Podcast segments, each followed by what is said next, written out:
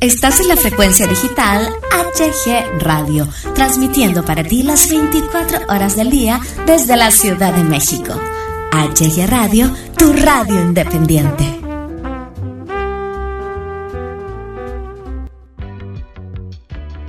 HG Radio presenta Conectando con tus emociones. Un podcast en donde conectarás con tus emociones de una manera muy diferente, de una manera muy especial Quédate con nosotros, conectemos juntos con nuestras emociones. Conduce Silvia García. Conectando con tus emociones. Empezamos. Hola, ¿qué tal? Buenas tardes, buenos días o buenas noches, dependiendo del horario en el que me estén escuchando. Yo soy Silvia García y estoy de nuevo con ustedes en Conectando con tus emociones. En el tema de hoy es cómo aprender a amarnos a nosotros mismos. ¿Qué es para ustedes el amor propio? ¿Cómo ven ustedes el amor propio? ¿Cómo pueden aprender a ser ustedes mismos y cómo pueden aprender a amarse? ¿Cómo encontrar esa respuesta en algunos libros, eh, desde su casa? Pero primero que nada, desde que somos pequeños, siempre escuchamos comentarios que como deberías de ser como tu hermano, deberías de ser como tu prima, deberías de ser como tu amiga, deberías de ser como tal o cual persona. Cuando algo no nos sale bien, pasan los años y en la adolescencia escuchamos el sé tú mismo, sé tú misma, pero toda la vida desde niños escuchamos el ¿por qué no eres como tal? ¿Por qué no te comportas como tal persona? Deberías de aprender a ser tal. Entonces nos meten desde, desde chiquitos en la cabeza y en el inconsciente el no aceptarnos, el, el, el no poder nosotros ser como nosotros tendemos a ser en, nuestra esencia. Es por eso que hay que aprender cuando caemos en alguna crisis de no saber quién somos, ni a dónde vamos, ni cómo nos llamamos casi casi, ni cómo saber aceptarnos, el aprender a llegar a amarnos a nosotros mismos. Hay demasiada información falsa en el mundo en el que nos dicen cómo deberíamos de vernos, cómo deberíamos de actuar. Hay programas de televisión, en las redes sociales, en las películas.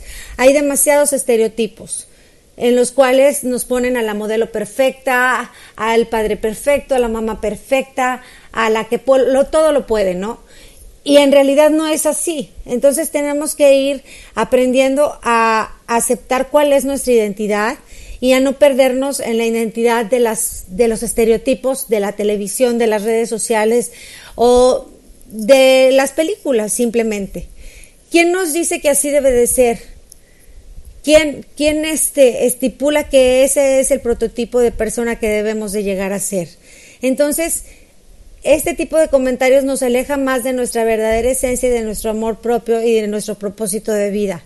Y lejos de lo que se piensa, pues las respuestas a estas preguntas son muy diferentes para cada persona. ¿Por qué? Pues porque cada persona es distinta.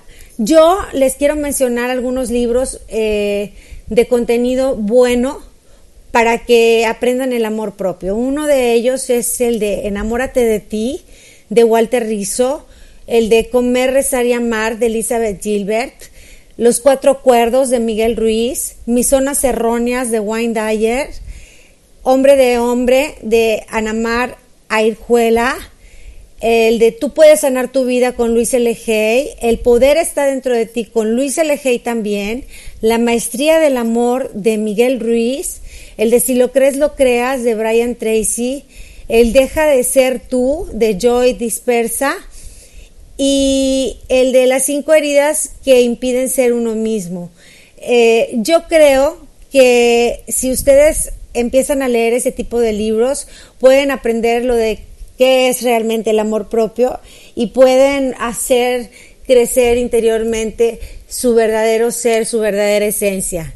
¿Qué es el amor propio? Bueno, el amor propio es tener un gran respeto por tu bienestar, por tu felicidad, es ocuparte de ti, de tus necesidades, hacerte responsable de tus acciones y no sacrificar tu bienestar por complacer absolutamente a nadie, de verdad a nadie, ni sacrificarte por absolutamente nadie.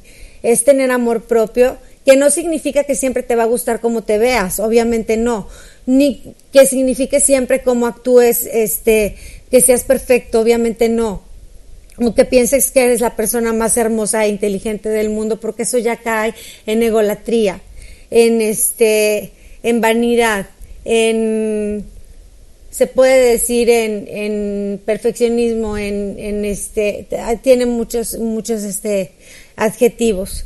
Simplemente significa que vas a aceptar tus maneras de ser, cuáles son tus fortalezas, cuáles son tus debilidades, te vas a aprender a conocer, vas a saber dentro de tus fortalezas cuáles son aquellas que puedes reforzar para que tu autoestima se eleve y las debilidades que tienes, también aceptarlas para saber en qué flaqueas y qué puedes a lo mejor mejorar dentro de tu vida.